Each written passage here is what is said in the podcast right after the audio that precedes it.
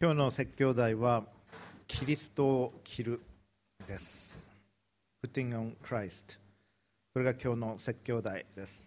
キリストを着るという表現あるいは、えー、モチーフというのは聖書の中であります。例えば新約聖書ローマ神帝の手紙13章14節には主イエス・キリストを身にまといなさい。欲望を満足させようとして肉に心を用いてはなりません。主イエス・キリストを身にまとうという表現があります。またキリストのうちにあるという表現も聖書の中にはあります。誰でもキリストのうちにあるならその人は新しく作られたものです。古いものは過ぎ去って身を全てが新しくなりました。またキリストと共に生きるという表現もあります。またキリストがくださる新しい生き方を生きる。あるいはキリストがくださる新しい人を着る。それらのことはイエス・キリストを信じキリストと共に生き始めるときにその人に新しい生き方が始まるということを表しています。それが実はクリスチャンとして生きるということになります。新しいアイデンティティを持つという意味なんです。今日の聖書箇所は新約聖書コロサイ人への手紙の3章1節から15節まで。プロジェクターに出ますのでご参照ください。お読みいたします。コロサイ書3章の1節から。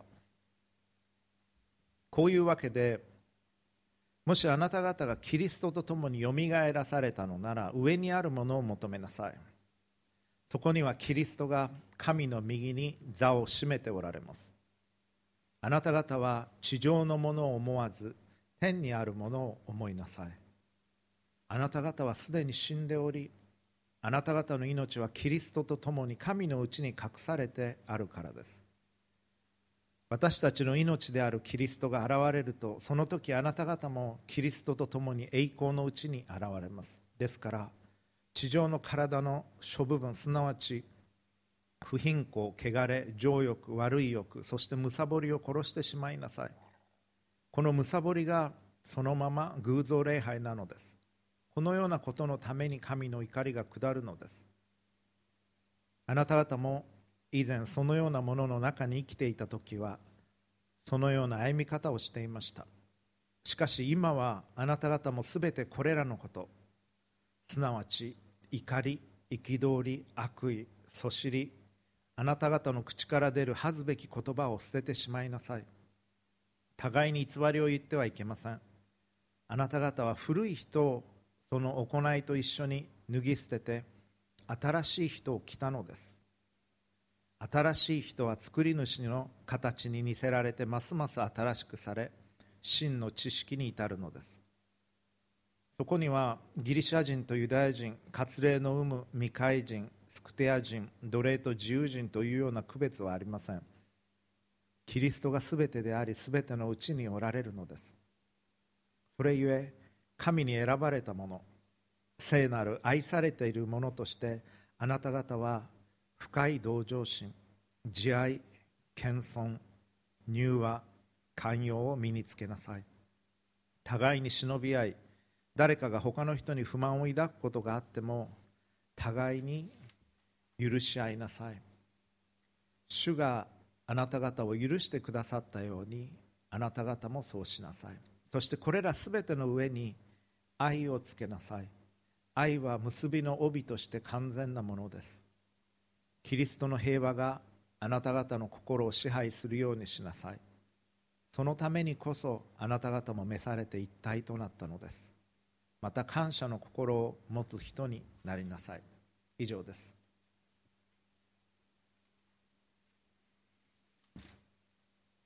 許しについてお話をしてきています。今日はその第3回目になります。そして私たちが許される人になっていくためには自分がまず神に許されたんだということを理解しなければなりません。ですから許されたものとして許す。それがこのシリーズの大きいテーマになります。そして自分は神に愛され許されたものなんだという理解。これは新しいアイデンティティと言っていいと思います。アイデンティティが変わらなければ私たちの行動は実は変わりません。アイデンティティが変わるときに行動が変わっていきます。例えば皆さんがそういう経験されたことがあると思います。が、まあ、第1番目のポイントにいきましょう。第1番目のポイント。それは新しいパースペクティブを持つ新しい見方をするということです。同じ町に住んでいても別に引っ越ししたわけではなくても見え方が変わってくるという経験を皆さんしたことがあると思います。例えば小学生に初めて上がった時幼稚園生でもはや自分はない。あ幼稚園生は子供に思えたという経験はないでしょうか。あるいは家を出て大学になると大学生になるともう立派になったように感じたという経験はないでしょうか。また成人式を迎えた時にあもう自分は大人になったんだときっと思われたことでしょう。社会人になる時にもう学生時代とは違うものの見え方が始まっていったことだと思います。そして働き始めてからも最初のうちにはいろんな不平や不満やなんでこうなんだと思っている時代もあったでしょう。でも部下ができるようになると会社が異なって見えたに違いありません。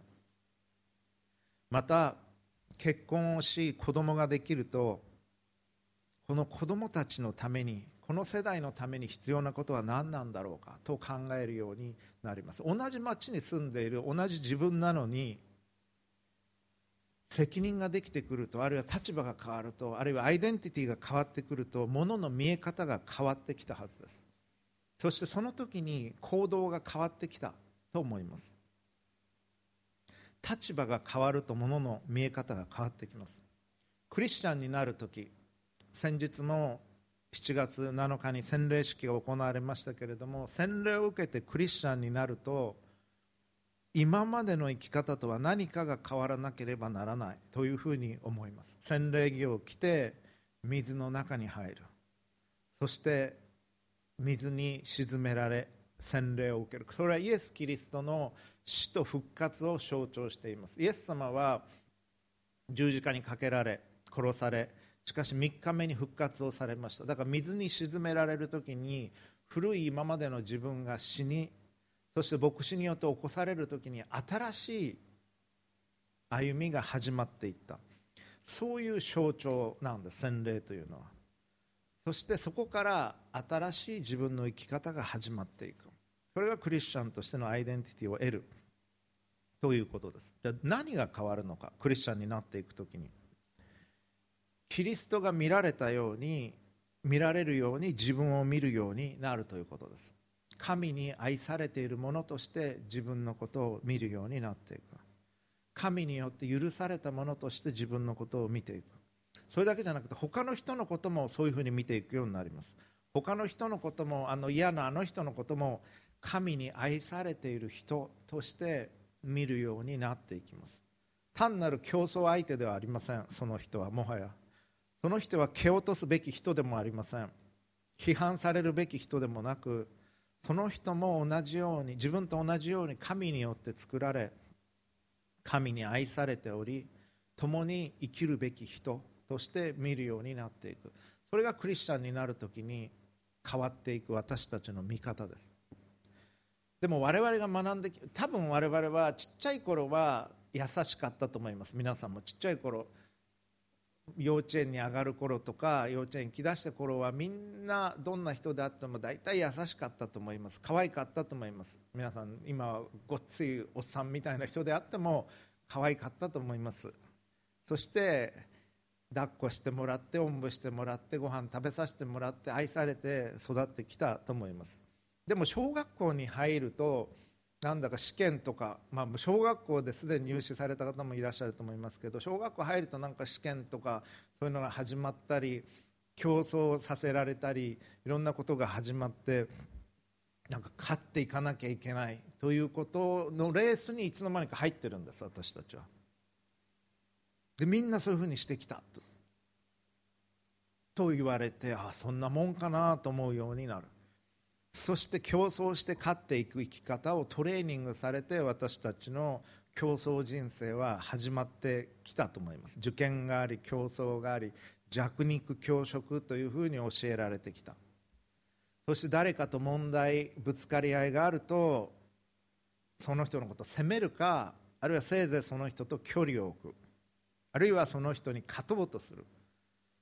あるいはそういうグループを作る。あるいは無視する。いじめるいじめられる。そういうことを徐々に経験していかれたんではないかと思います。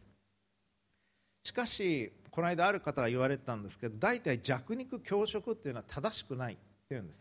弱肉強食強いものが勝って弱いものが負けるっていうのは正しくないっていうんです。事実としても。強かった大きかった恐竜が絶滅してしまった。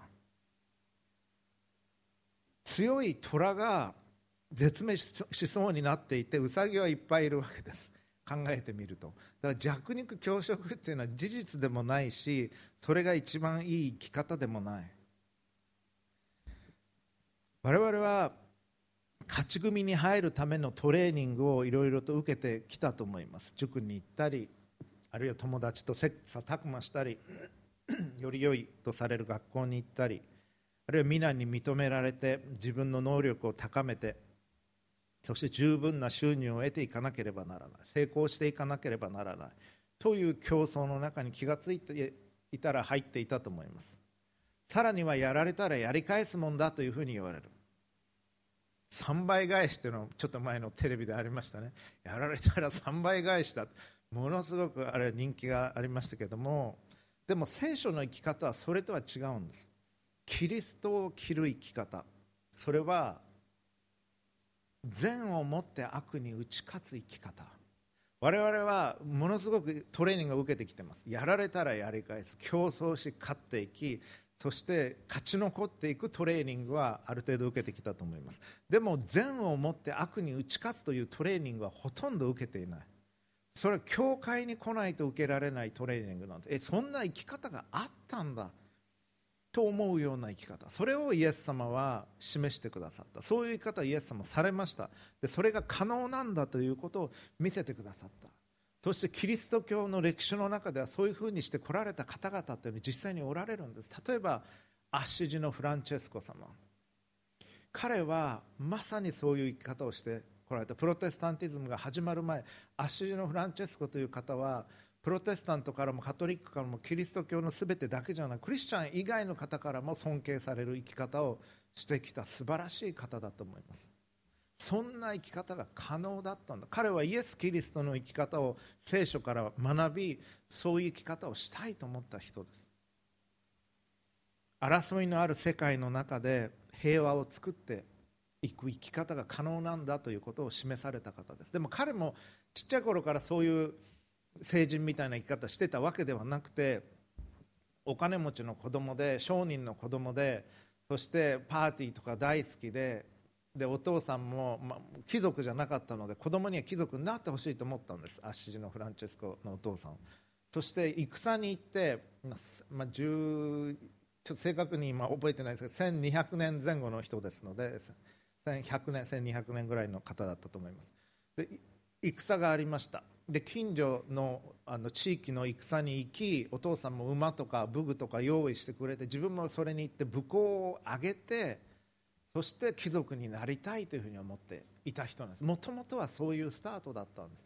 だけど神の声を聞きいやこういう生き方じゃない生き方自分はしたいというふうに思うようになって変えられていった人です。クリスチャンになるときにそのような新しい見方を受けていくようになります。クリスチャンになるときに自分を今までとは違ったように見ます。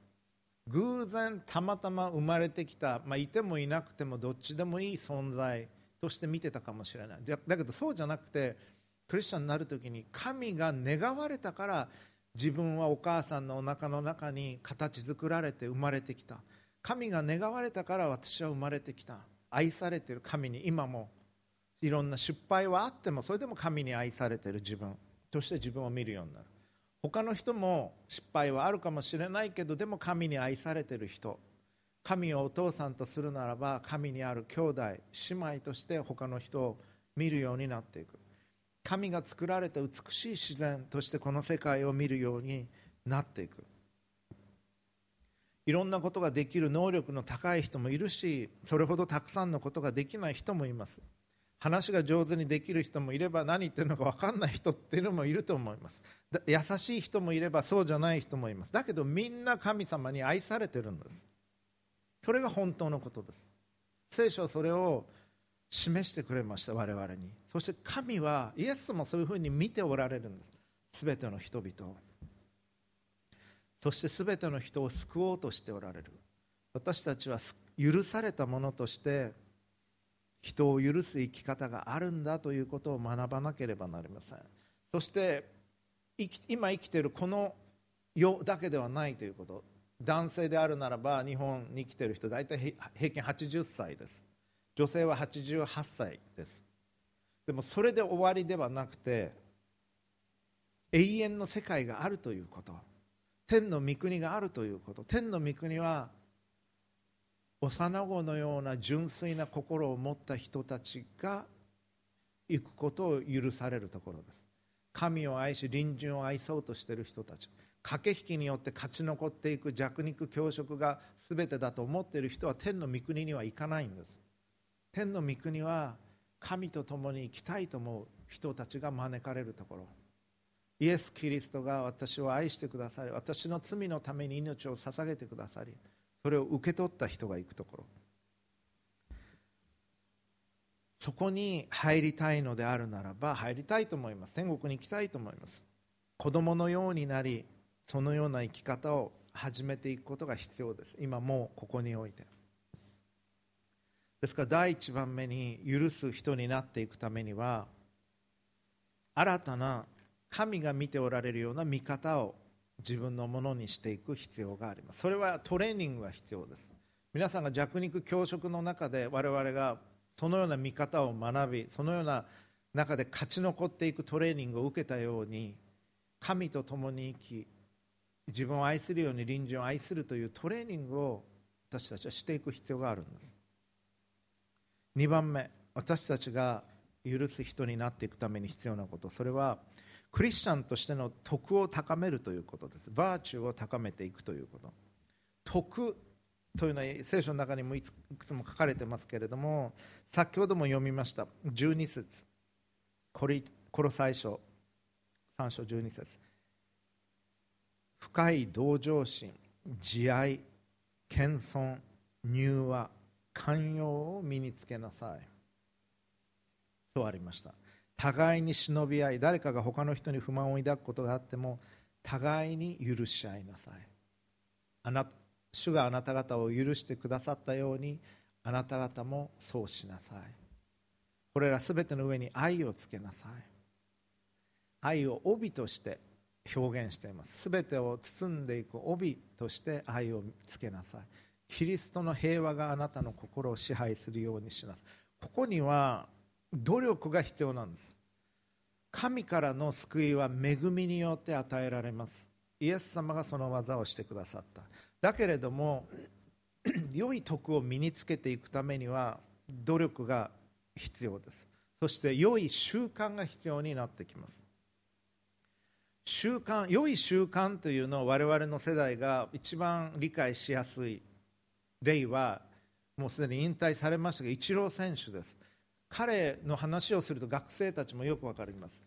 もともとの聖書が言うような徳あるいは聖書ではありませんけれどもアリストテレス的な徳というのはあ失礼習慣アリストテレス的な習慣聖書が言う習慣というのはよく考えて選んでそれを行っていく習慣としていくものという意味なんです。だからたま、ま日曜日の朝起きたらアンパン食べてますというそれはそういうのに入らないわけですね。それはそんないい習慣じゃありません、まあ、アンパン私も好きなんですけれども毎朝アンパン食べてると実はあんまり良くない習慣ですね。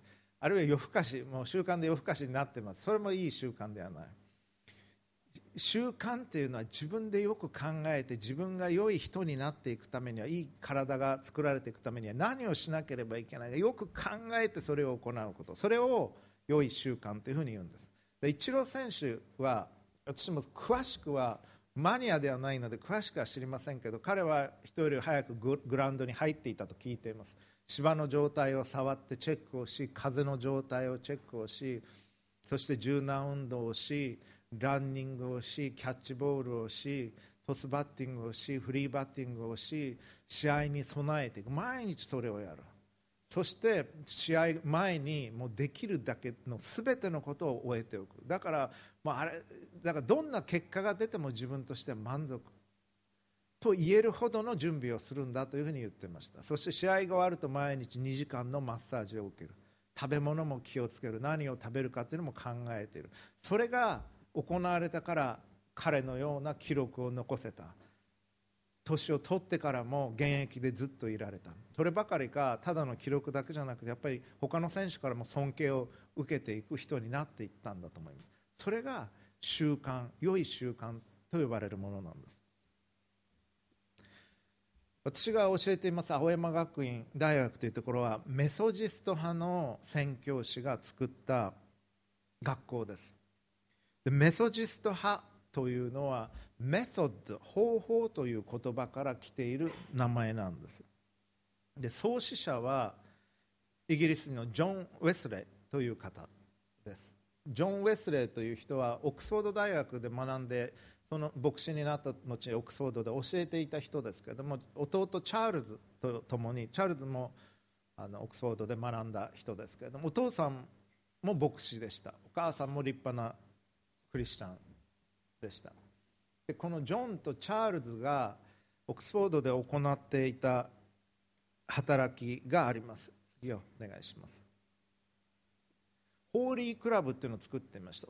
ジョンはもう卒業して牧師になってでチャールズが学んでいる時にこの働きが始まっていった働きといいましょうかスモールグループが始まっていったんですけれども、まあ、このメソディストという教派は清めということを実は重んじます。クリスチャンとして清められていく必要があるということを重んじる。プロテスタントの中で非常にそれは特徴的な、えー、教派になります。で彼らは大学生の時に、まあ、ジョンは卒業してましたけれども教員として指導を助けたようですが日課を区切った正しい、えー、規則正しい生活をしていました。そういうメソッドを作り上げていた。で週に3回から4回晩に晩にというのはカレッジに住んでましたが大学の中に住んで食事も出るんですね。3食食事出ますので,、えー、でそれ夕食を終えてからでしょう。3回から4回晩に古典を読みそれぞれであらかじめ読んでおいて学生スモールグループで集まってディスカッションをする。で日曜日は神についての本を一緒に読んでディスカッションをする。ということが定められていた。一緒に祈る。そして自分たちのスピリチュアルな生活の評価をする。聖書の学びを一緒にしていく。自分たちのことだけじゃなくてオックスフォードに刑務所はあったし今もその場所あると伺ってますがそこを訪問する。また孤児院を訪問する。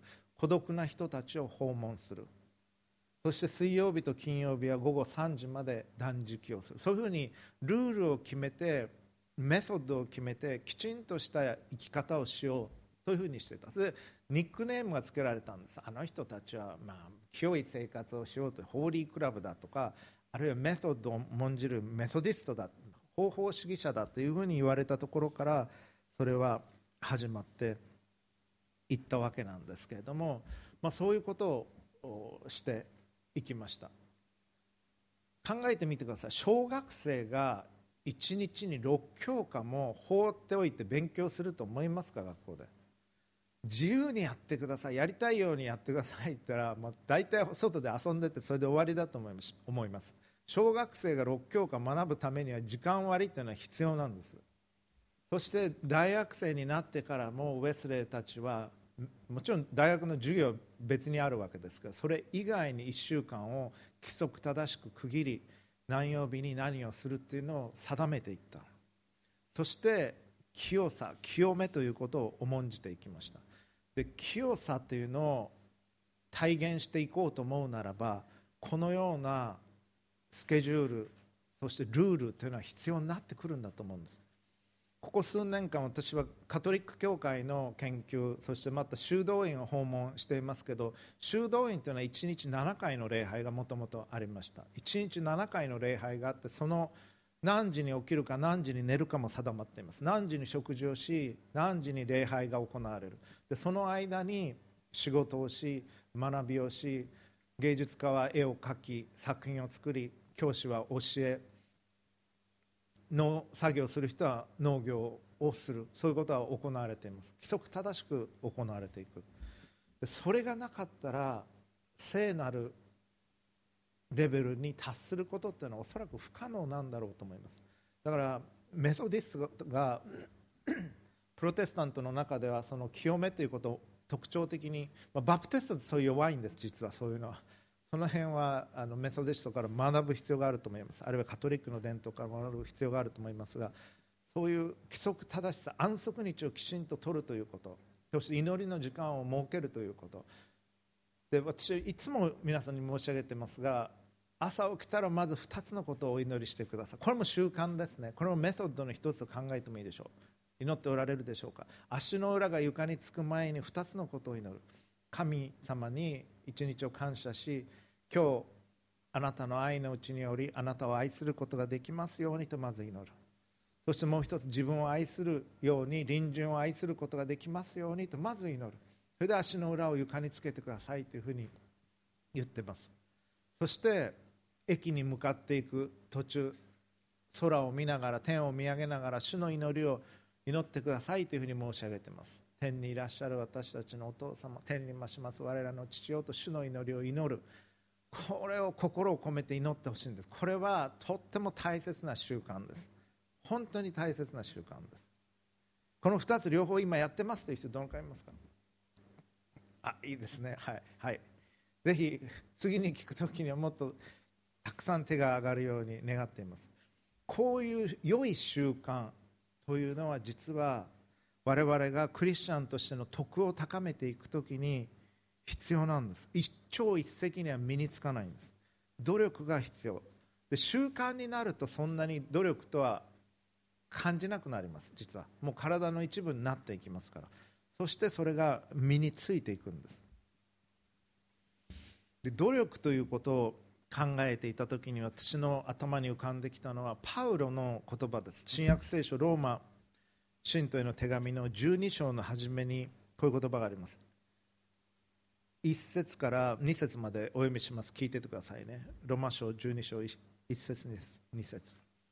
そういうわけですから兄弟たち私は神の憐れみのゆえにあなた方にお願いします。あなた方の体を神に受け入れられる清い生きた供え物として捧げなさい。それこそあなた方の霊的な礼拝です。この世と調子を合わせてはいけません。いやむしろ神の御心は何かすなわち何が良いことで神に受け入れられ完全であるのかをわきまえ知るために心の一心によって自分を変えなさい。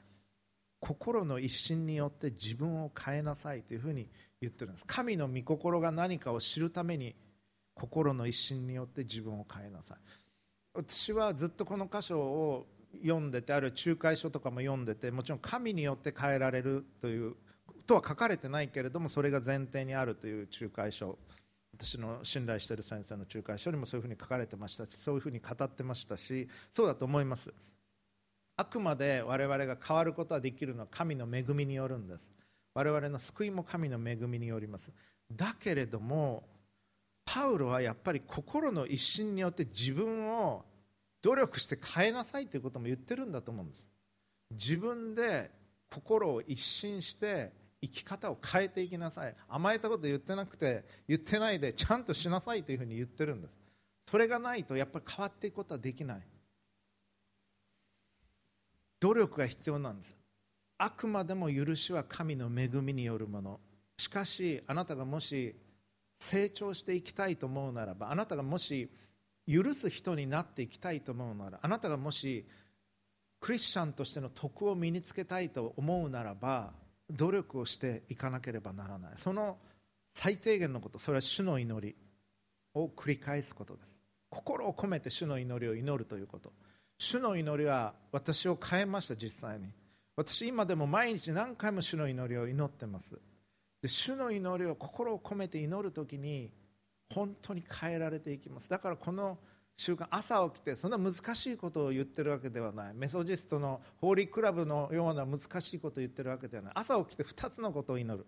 神の愛により神を愛すること。自分を愛するように隣人を愛することができますようにと祈って一日を始まる。始める。そして駅に行く途中主の祈りを祈る。できますね。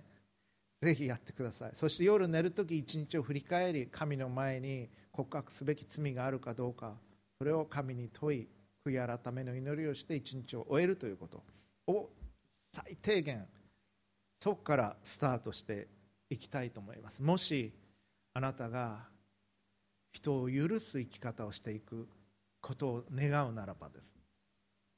そして学生たちに聞いてももしあの人を許すことができたらどんなに楽でしょうというふうに書いてくる子がいます。授業レポートなんかで。結構いろんなことオープンになって書いてくる子います。人生で初めて彼氏ができましたとかそういうことを先生に書いてくるんですね。もうすごくプライベートな情報なのでもちろんあのちゃんと扱って学生に返すようにしてますけれどもだけどそしてまたどうしても許せない人がいますとか書いてくる人もいたりします。もし許すことができたらどれほど心が楽になるか。もし許すことができたらどれほどあなたの人生豊かになるかそしてあなたが立派な人になっていくことができるかを考えていただきたいんです。許されたものとして許すという私は最近翻訳をした本を紹介しながら許しについて話をしています。今日の内容は主には3章と重なるんですけれども2章の内容で「Dead Man Walking」という本への言及がありました。ヘレン・プレジャンという修道女の方が書いた本です。有名な本ですし映画にもなってますので「デッドマン・ウォーキング」っていうのを見られた方もいらっしゃるかもしれません。私はまだ見られてないんですけどもぜひ見たいと思ってます。プレジャンちょっと引用しますねその本から。プレジャン修道女は「デッドマン・ウォーキング」という感動的な本を書きました。これって実話に基づいた本なんです実は。それも驚くべきことでしたが。そしてその本の最後に残忍にも自分の息子を殺害されたロイド・ル・ブランという人との会話を記しています。自分の息子を殺されたんですね彼は。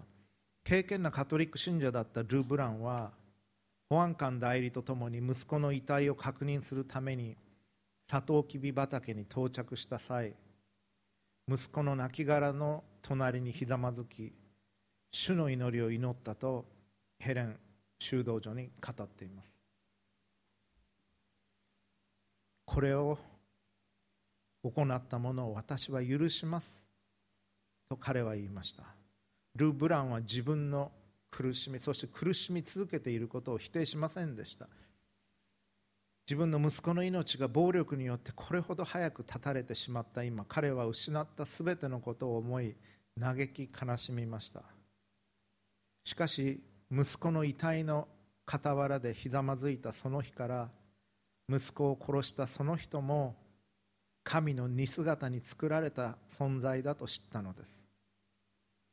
ル・ブランがこのように許すことができたということ。それは突発的な思いつきからではありませんでした。プレジャン修道女はル・ブランが何年もの間毎週金曜日の朝に小さなチャペルで祈っていたことを記しています。彼は全ての人のため特に貧しい人苦しんでいる人のために祈っていたのです。特に神の似姿を見いだすのが最も困難な人々のために祈っていたと言ってもよい良いかもしれません。ルブランにとって祈りとは危機的状況になってから思い立って決心するようなものではないのです。むしろ祈りの習慣は彼の息子が殺害される以前から生活の一部となっており彼をよく知っている人であれば彼があの日サトウキビ畑で主の祈りを祈らなかったらむしろそのことに驚いたことでしょう。プレジャン修道女はルブランがいつもいつも殺人者の母親のために祈っていたことそして彼女が亡くなる前に彼女を慰めに行ったことを記しています。一人で死と向き合うことになっていたかもしれなかったのにこの許しのダンスによってこれ先週話した内容です。この許しのダンスによって彼女は全く思ってもみなかった友人に寄り添ってもらうことが可能となったのです。このルブラン氏は息子を殺した人をその場で許し苦しみ続けたけれども許し続け犯人の母親のためにも祈り続け犯人の母親が山へ年を取り命を終えようとするときに訪問をし慰めに行った。そのような歩みをすることができた。それは彼が毎週金曜日に祈っていた。それによって培われていた。人徳であったということ。その習慣によって培われていたということを記しているんです。あなたがもし毎日主の祈りを祈るなら心を込めて私の罪を許して私たちの罪を許してください。私たちも私たちの罪を犯した人を許しますと心を込めて神の前に祈り続けているならばそういう人になっていくんです。でも一朝一夕にはそのことは起こらない。それを繰り返し繰り返し繰り返し繰り返し祈り続ける中でそのような人にあなたは形作られていくんです。神の恵みの中で精霊の働きによって。ですからそれはここで申し上げたいクリスチャンとしての徳を高めるということ。努力をしていただきたい。しま一緒にしていきましょうということです。それがクリスチャンとしてのいわばトレーニング習慣になります。最後に許す人になるために私たちがすべきことそれは和解の一歩を踏み出すということです。もう一度今日の聖書箇所お読みします。1節2節コロサイ3章1節2節そして12節から15節。こういうわけでもしあなた方がキリストと共によみがえらされたのなら上にあるものを求めなさい。そこにはキリストが神の右に座を占めておられます。あなた方は地上のものを思わず天にあるものを思いなさい。私たちは地上のことは思います。何今日はしなきゃいけないかとか課題はこれでとか。それはもう不可避的にそのことに頭いきます。だから意識的にそれもやりながら天にあるもののことを思わなきゃいけないです。天の御国がどのようになっているか。天の御国に行った時にどういうふうな場所であるか。天におられる方々は今どういうふうに思っておられるのか。神はどういうふうに見ておられるのか。一番本当に神の目から見て大切なことは何なのか。そこに思いを馳せなければならない。そして12節から。それゆえ神に選ばれた者聖なる愛されている者としてあなた方は深い同情心慈愛謙遜柔和寛容を身につけなさい。互いに忍び合い誰かが他の人に不満を抱くことがあっても互いに許し合いなさい。主があなた方を許してくださったようにあなた方もそうしなさい。そしてこれらすべての上に愛をつけなさい。愛は結びの帯として完全なものです。キリストの平和があなたの心を支配するようにしなさい。そのためにこそあなた方も召されて一体となったのです。また感謝の心を持つ人になりなさい。愛が我々の心を満たしてないと何をしても意味がないんです。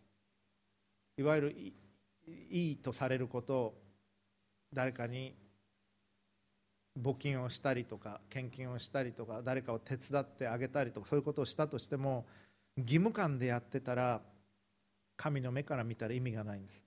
全ての上に愛があるかどうか愛の上にそのことをしているかどうか。神は愛の上に私たちを許してくださった。だから自分を愛するように隣人を愛しなさいと言われたんです。ただ何か作業するだけじゃなくて隣人を愛そうとするということ。そして神を愛そうとするということ。そして心をキリストの平和が満たしているかどうか。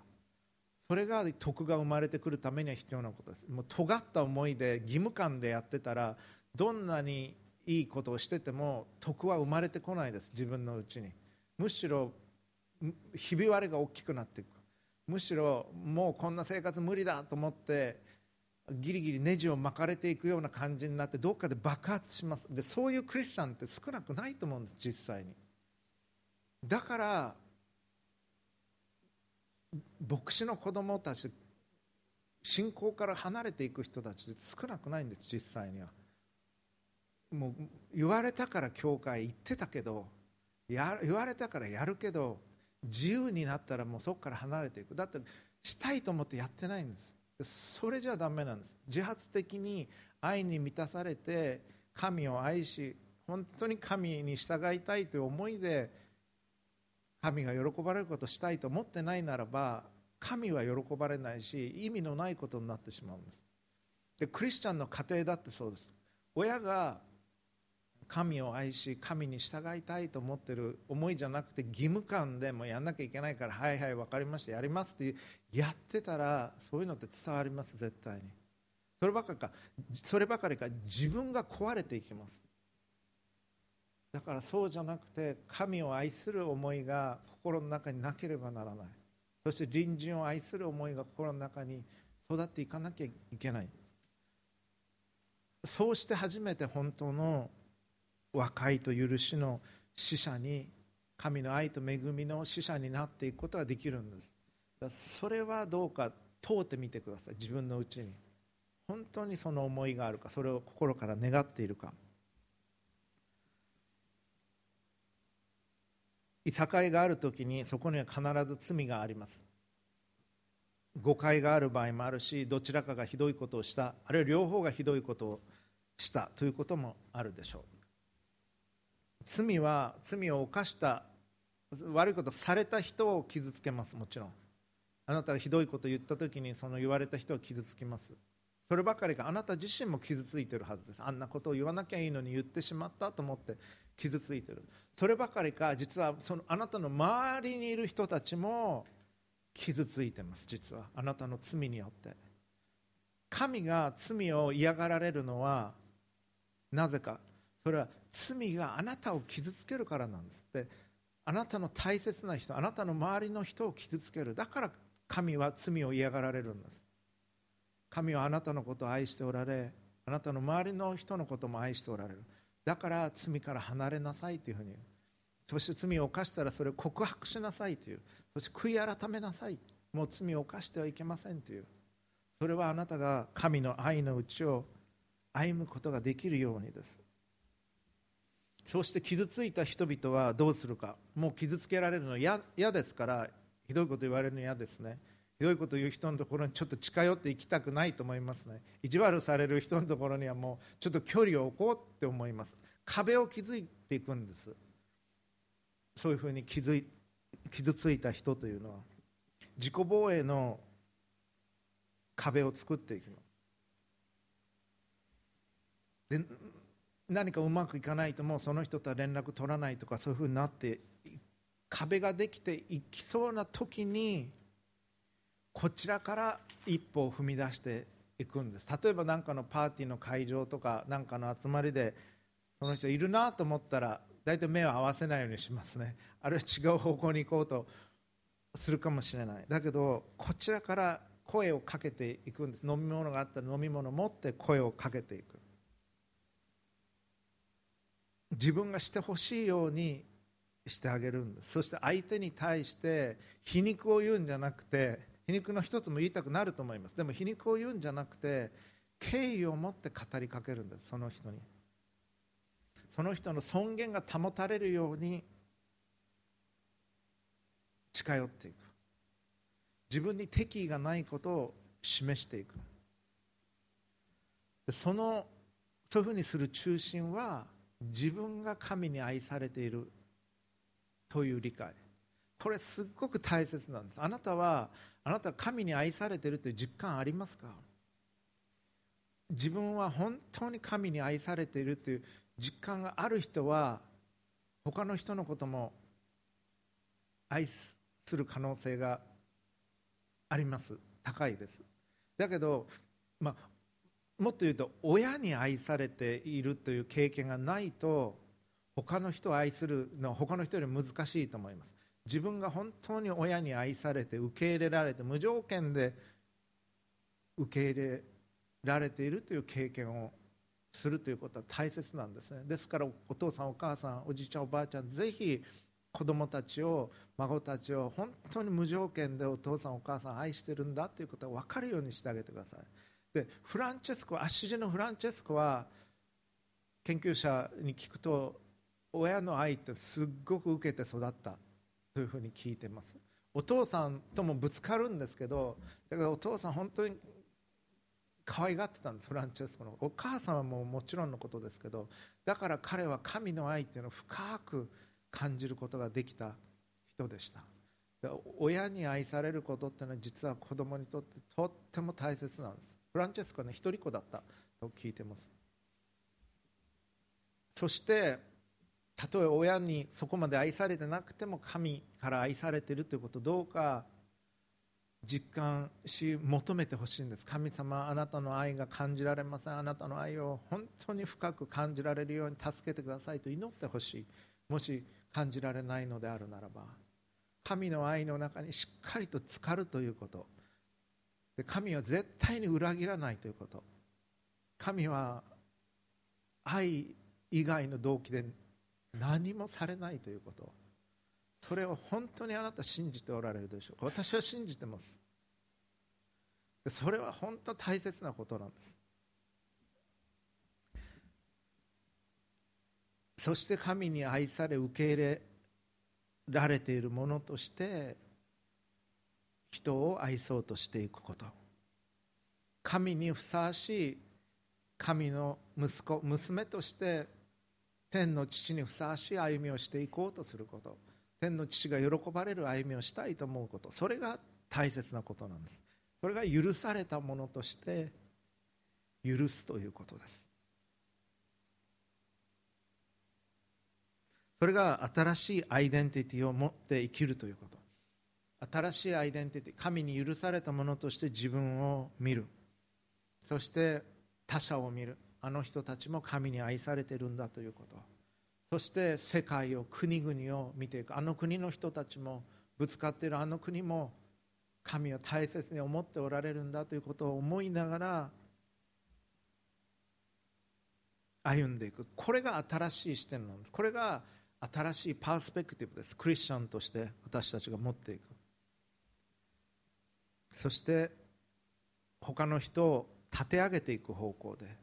また共同体を立て上げていく方向であなたの大学をあなたの会社をあなたの家庭をあなたのコミュニティを立て上げていく。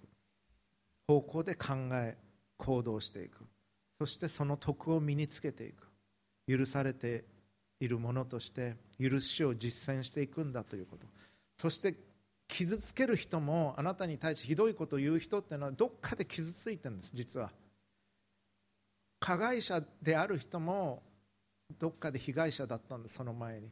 ひどい事件を起こした人最近でもいっぱいありますけれども人を殺したりとか無差別に殺したりとかその人もどこかで被害者だったんだということを覚える必要があります。みんな傷ついてるんです。この傷ついている世界の中で許されたものとして許していく。神の子として。それがクリスチャンとして生きる。ことです。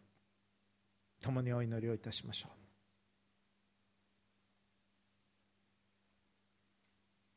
キリストを着る3つのことを話しました。新たな見方をする。ニューパースペクティブを身につけていくということ。クリスチャンとしての徳を高めていくということ。そして和解の一歩を踏み出すということ。神の恵みによってそのような歩みをさせていただきましょう。父子精霊なる神様あなたのご愛に感謝をいたします。あなたに愛されているものとしてあなたに許されているものとして人を愛し人を許させてください。そのような歩みを今日そしてこの新しい週させてください。そしてそのような徳をあなたと共に歩む中で毎日の日々の中でさせてください。救い主主イエス・キリストのお名前によって祈ります。アーメン。